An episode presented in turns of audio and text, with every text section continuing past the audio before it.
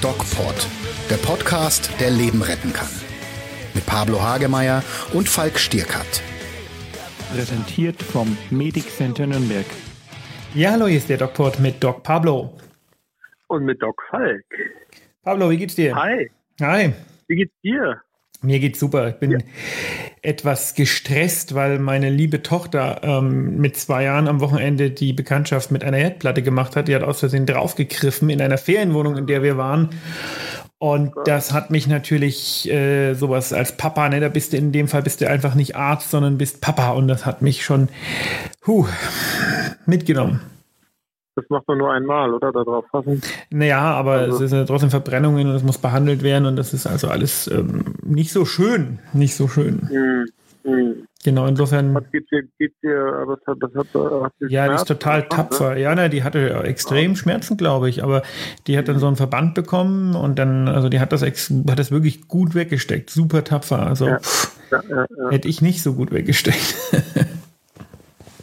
Damals Und du hast kind. vor 43 Minuten, sehe ich gerade, ein äh, Interview gepostet, was schon mehrere tausend Leute gesehen haben. Kann das sein?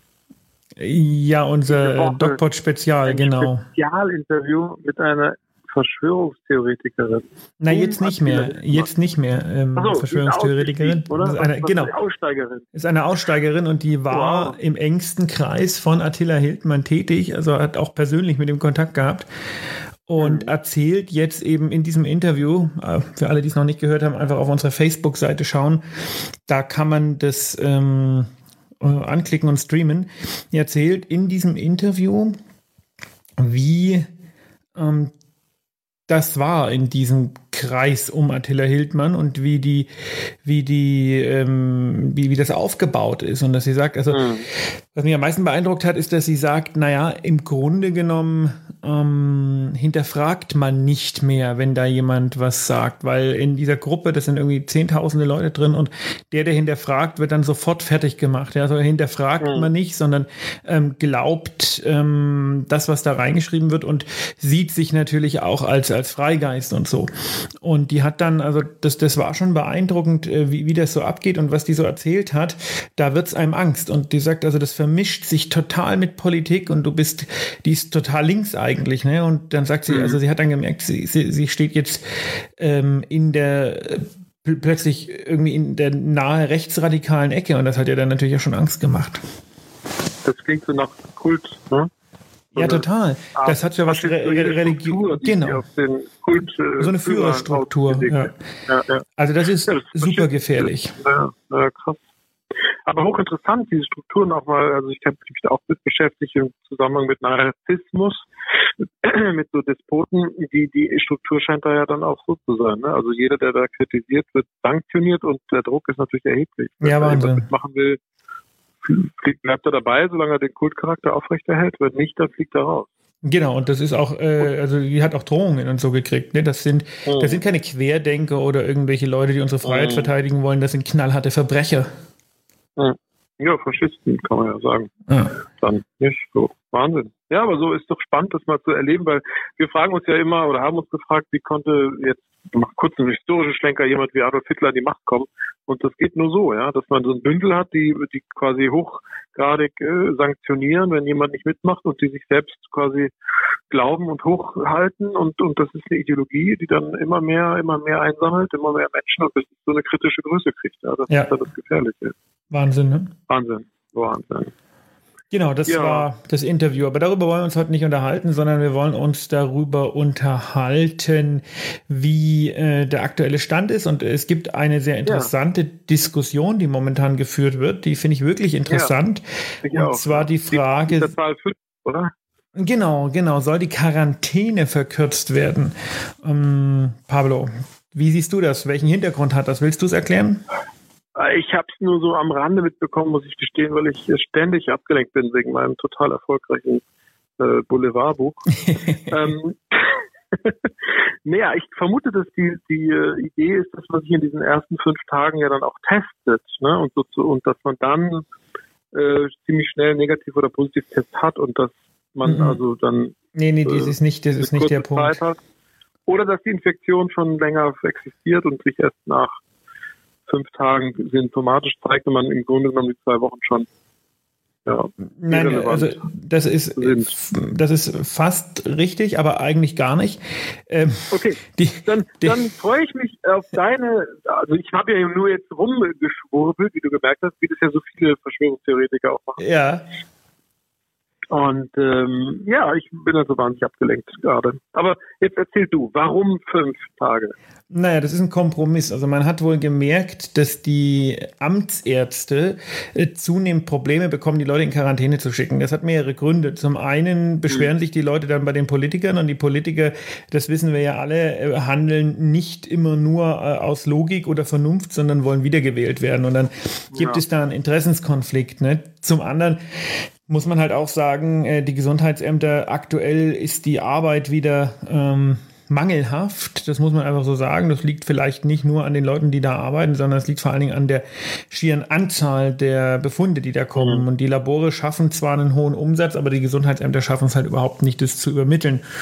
Und im Gesamtkontext kommt noch dazu, ähm, dass es sich rauskristallisiert, dass die Ansteckbarkeit, also die Infektiosität wohl nur bis ungefähr, aber das weiß auch noch kein Mensch so richtig, da laufen gerade Studien, eine Million Kopien pro Milliliter, ähm, also eine Million Viruskopien pro Milliliter gegeben mhm. ist.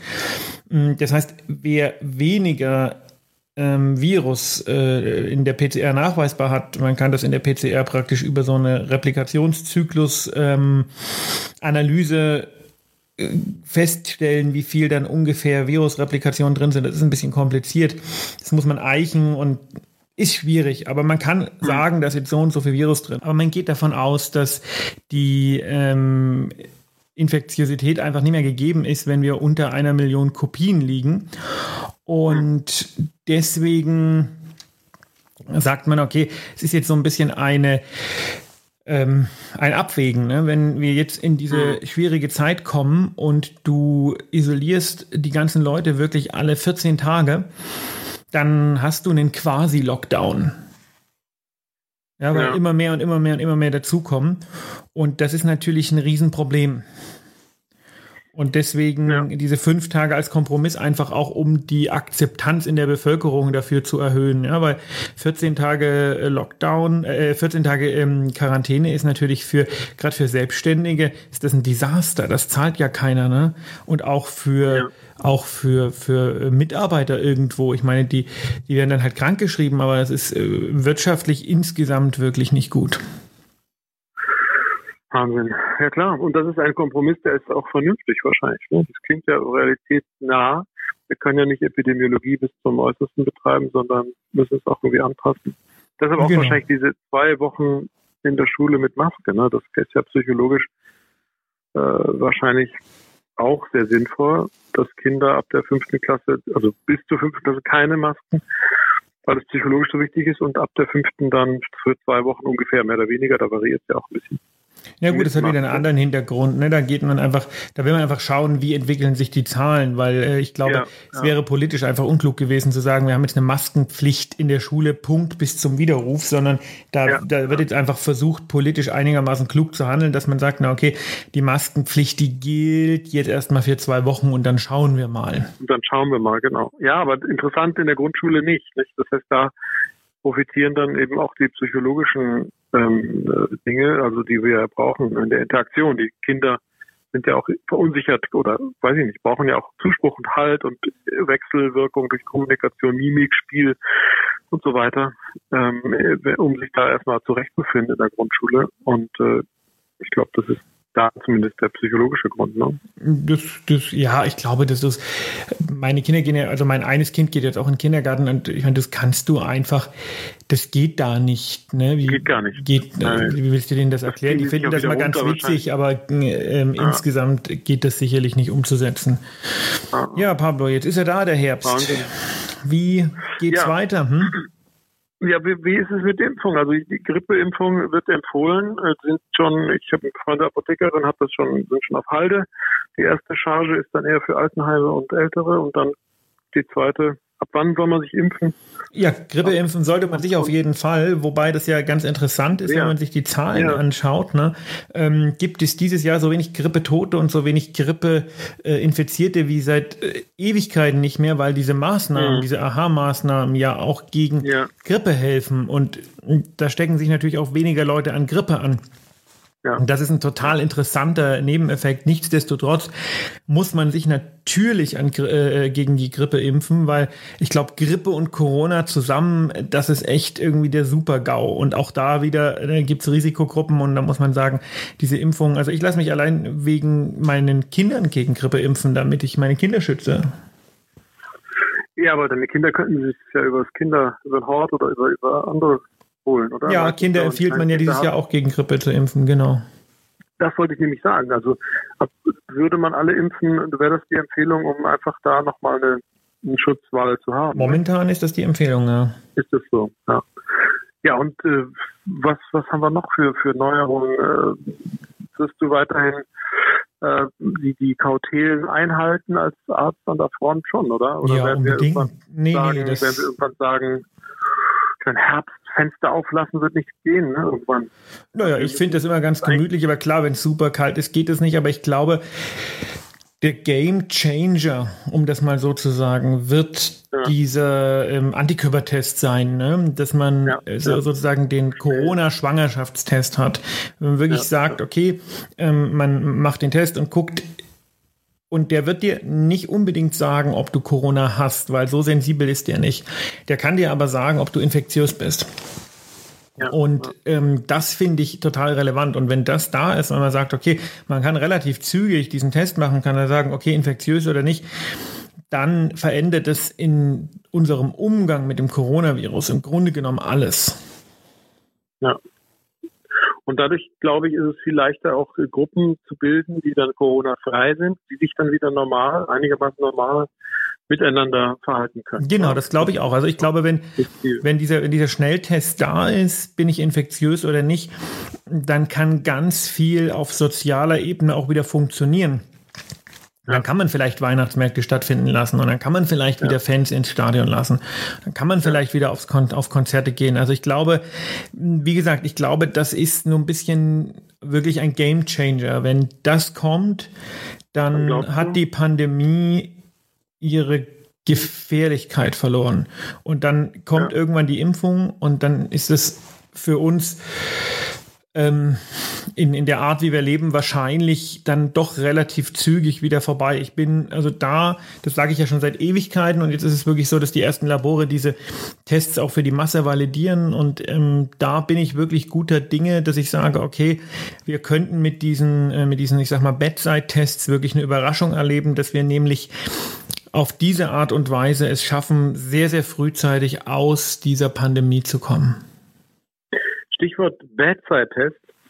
Ähm, ich höre auch aus Hamburg, dass die Hamburger Sexarbeiterin aus der Herbertstraße, was ein Übergang, Pauli, was ein Übergang, äh, schon, seit Wochen, schon seit Wochen dafür werben, dass sie endlich wieder arbeiten dürfen.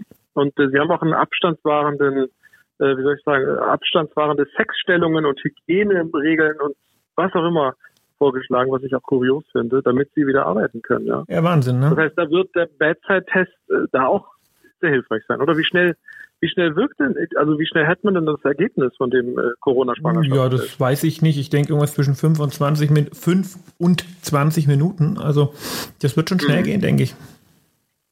Ja, Wahnsinn. Und ja. da, kann man da schon Aktien kaufen von dem Unternehmen? Oder sagst du, wer das herstellt? Ich keine Ahnung, wer den herstellt. Weil Zoom zum Beispiel ist ja ein anderes Thema, aber Zoom, diese Online-Plattform, ist ja explodiert aktienmäßig und ich weiß gar nicht, was sie für einen Wert haben. Ja, ich kenne jemanden, dessen Kumpel Aktien von Zoom am äh, Anfang der Pandemie gekauft hat. Der muss jetzt nicht mehr so ja. richtig arbeiten gehen. Wahnsinn, oder? Total. Ver 60-facht oder was der Wert des Unternehmens und die Aktien verdreißigfacht. So. Es gibt immer Gewinner also, und Verlierer, Pablo. Das ist immer so. Wahnsinn. In diesem Sinne. Und in diesem, genau. Ich muss jetzt schnell nachgucken, wie mein Aktienpaket aussieht. Wir wünschen euch eine schöne Woche. Bleibt gesund. Und wie immer, geht achtsam mit euch um. Mehr bei uns im Netz auf nordbayern.de.